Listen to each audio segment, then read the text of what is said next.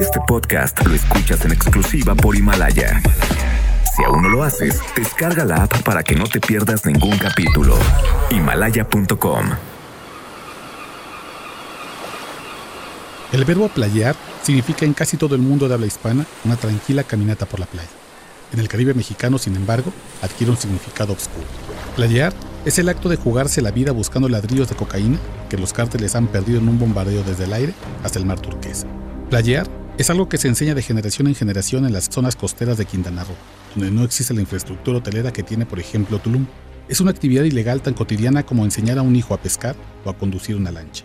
Los viejos de los pueblos como Bacalar, Chetumal y en Belice, Colosal y Sartaneja transmiten a los jóvenes la habilidad para afinar el oído e identificar qué tipo de avioneta atraviesa el cielo, qué tan bajo vuela y por dónde dejará caer los envoltorios con droga que los lancheros del cártel deberán rescatar en una operación relámpago. Casi siempre aparecen esas aeronaves de madrugada o de noche. Casi siempre vienen de Sudamérica, especialmente de Colombia. Son una parvada narca que se observa todos los días en el cielo de México. Según el general de brigada diplomado de Estado Mayor, Miguel Ángel Huerta Ceballos, solo en los primeros ocho meses de 2019 se detectaron más de 100 vuelos ilícitos. En promedio, una aeronave de los cárteles cada dos días y medio sin que nadie les impida tirar droga en el agua. La última aeronave fue la que aterrizó de emergencia este lunes a las 3.30 de madrugada en la carretera que conecta Bacalar con Chetumal. A diferencia de otras aeronaves que pasan desapercibidas, esta apareció en los medios porque apenas había tocado tierra, cuatro militares fueron tras sus tripulantes, un cabo falleció y tres soldados resultaron heridos, entre ellos un general. Gracias al operativo detuvieron a dos hombres y decomisaron 40 kilogramos de cocaína. El dueño del cargamento recibió un duro golpe. Perdió unos 18 millones de pesos. Cuando aeronaves como esa dejan caer los paquetes de cocaína, los lancheros de los cárteles se apresuran a recogerlos. Sin embargo, las corrientes de mar, la negrura de la madrugada y las prisas suelen provocar que algunos paquetes se pierdan. Entonces, la gente de las costas sale a playar. Hay dos reglas básicas para playar si no se quiere terminar asesinado. La primera es que se debe estar al pendiente de los códigos que cambian cada periodo de tiempo.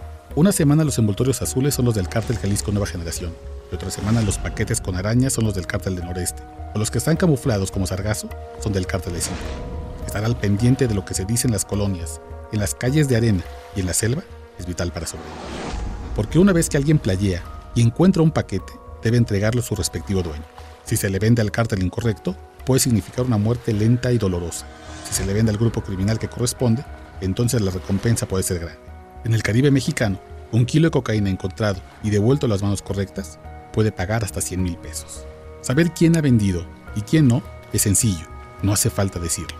Un día tu vecino que playea apenas tiene para comer y tiene que desalar el agua de mar para sobrevivir. Y el día siguiente tiene lancha nueva, un estéreo potente y a su casa de paja se le ha sumado un techo de ladrillo. Entonces todo el pueblo sabe.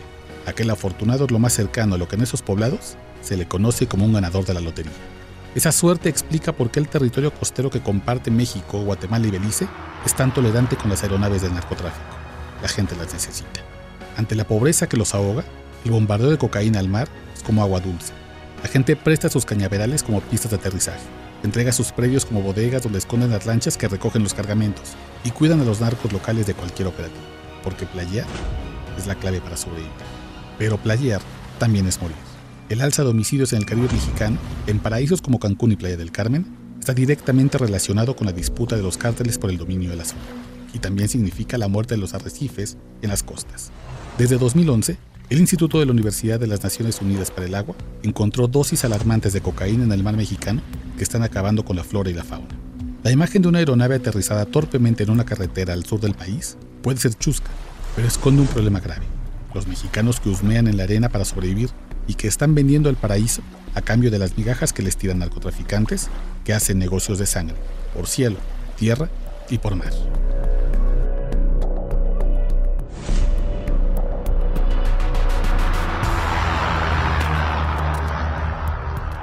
Este podcast lo escuchas en exclusiva por Himalaya. Si aún no lo haces, descarga la app para que no te pierdas ningún capítulo. Himalaya.com